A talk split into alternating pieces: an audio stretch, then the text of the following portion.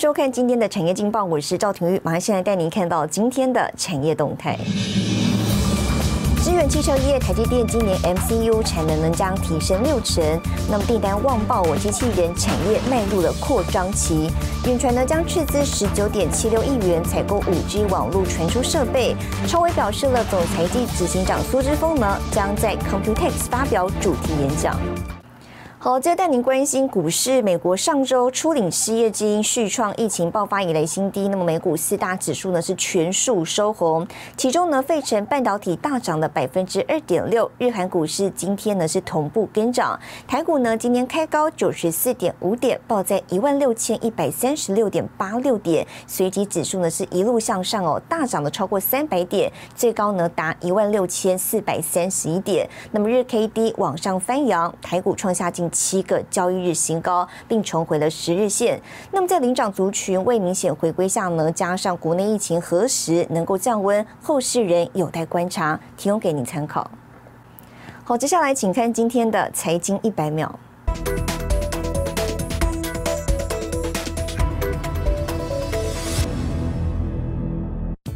美国财政部近日严拟，加密货币转账超过一万美元就必须向美国国税局申报。而此一提议主要是为了遏制逃税，同时还可以加强稽查富人逃税。美国商务部举行半导体视讯峰会，受邀与会的晶圆代工厂台积电会后发表声明表示，今年微控制器产量较去年提升百分之六十，而较二零一九年疫情大流行之前的水准提升了百分之三十，并将持续与汽车供应链合作，好解决当前的晶片短缺问题。台积电指出，公司已经采取了前所未有的行动，包括重新调度跟其他产业客户的产能，这些客户因为是为转型加速进行，正承受着强劲需求压力。台湾经济部公布四月外销订单达到五百四十九点三亿美元，再创统月新高，年增幅度达到百分之四十二点六。澳洲联邦政府在二零一八年下令禁用华为五 G 设备，随后中共曾经多次要求澳洲撤销禁令。澳洲雪梨城区报报道，如果接受华为提供的五 G 设备的话，未来只要中共一声令下，就足以全面瘫痪澳洲的五 G 网络系统。新台电视整理报道。台湾半导体产业在全球扮演重要角色。那么，尽管受到疫情的影响，不过呢，指标科技大厂纷纷宣布扩大在台湾的征才跟投资脚步。包括呢，美光 A 三厂下半年即将启用，和商艾斯摩尔今年征才的规模更是不减反增。美光台湾台中后里 A 三厂下半年即将启用，成为先进低润之城重要角色。虽然台湾本土爆发肺炎疫情，原定六月三号的开幕典礼被迫延后，不过外商在台投资步伐没有停下来。目前，呃，在美光的全球布局里面，资本支出投资最高的一直都是台湾。那在未来的几年。这个趋势是不会变的。美光集团执行长桑贾一近日表示，A 三厂就是持续投资台湾的最好证明。现在美光在台员工九千人，近三年每年都有五百位新人加入，以百分之十的速度扩增。未来导入低润最先进的 One Alpha 制程技术，会在台湾持续投资制造与研发。我们有很好的呃地理位置，然后我们有很好的政府的政策的支持。那我们有优秀人才啊，我们也因为上述的因素，在过去三十几年培养成一个很好的半导体生态的产业链，也是因为这样子，所以美光才会选择在台湾啊，不断的来啊投资。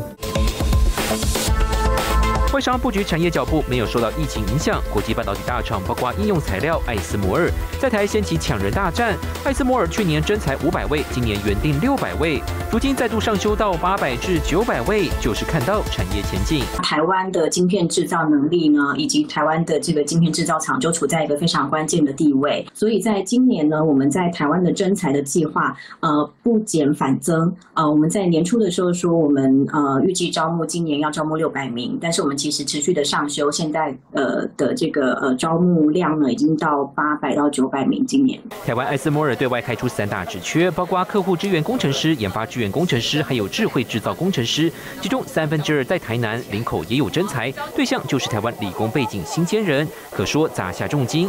产业界预估，最快二零三零年全球半导体产值就会冲上一兆美元。美中科技赛局竞争下，台湾也正成为国际半导体重要滩头堡。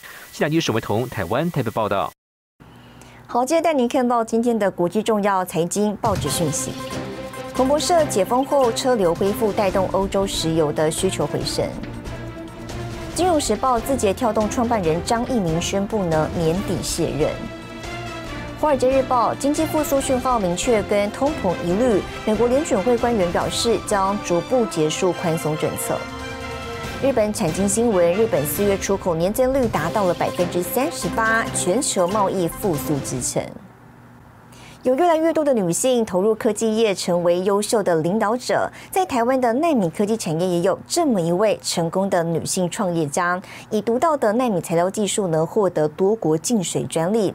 是什么样的原因，让一位女性邮局公务员辞掉铁饭碗，跨入纳米科技领域？我们要带你来看看这位五年级女性创业家的故事。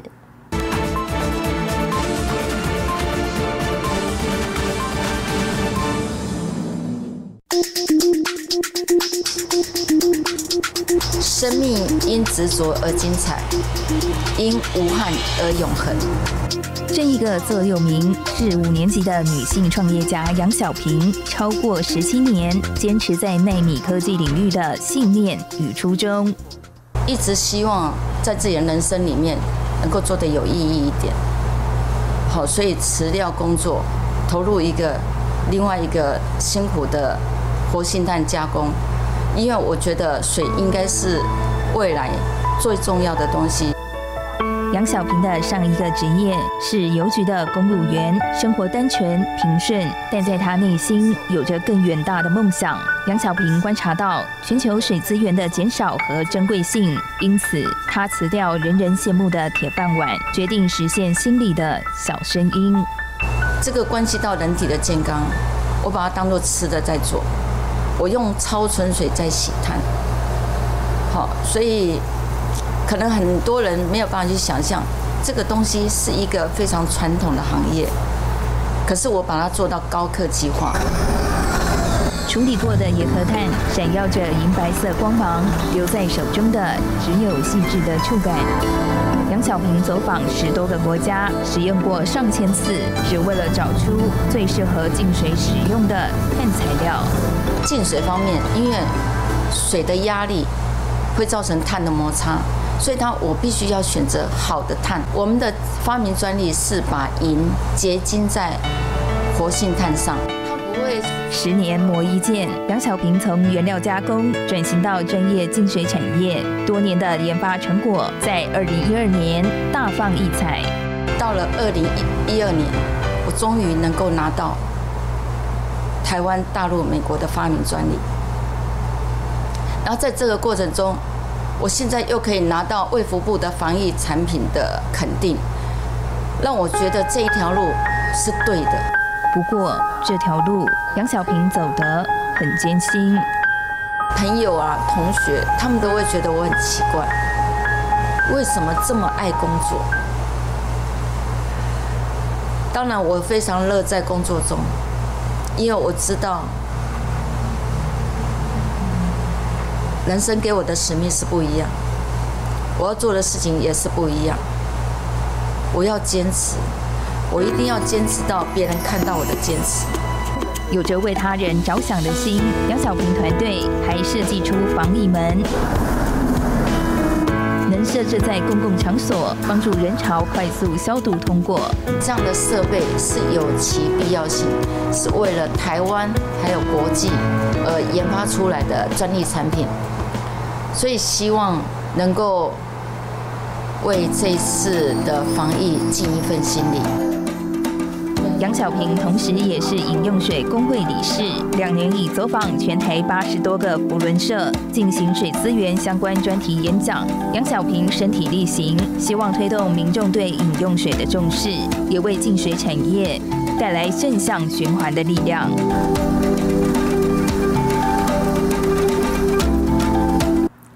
您看到下周有哪些重要的财经活动。五月二十四号，玉山金法说会；五月二十五号，台经院公布五月份景气动向调查报告；五月二十七号，韩国央行宣布利率决定；五月二十七号，国发会公布景气对策信号。谢谢您收看今天的产业劲报，我是赵廷玉，我们下周再见。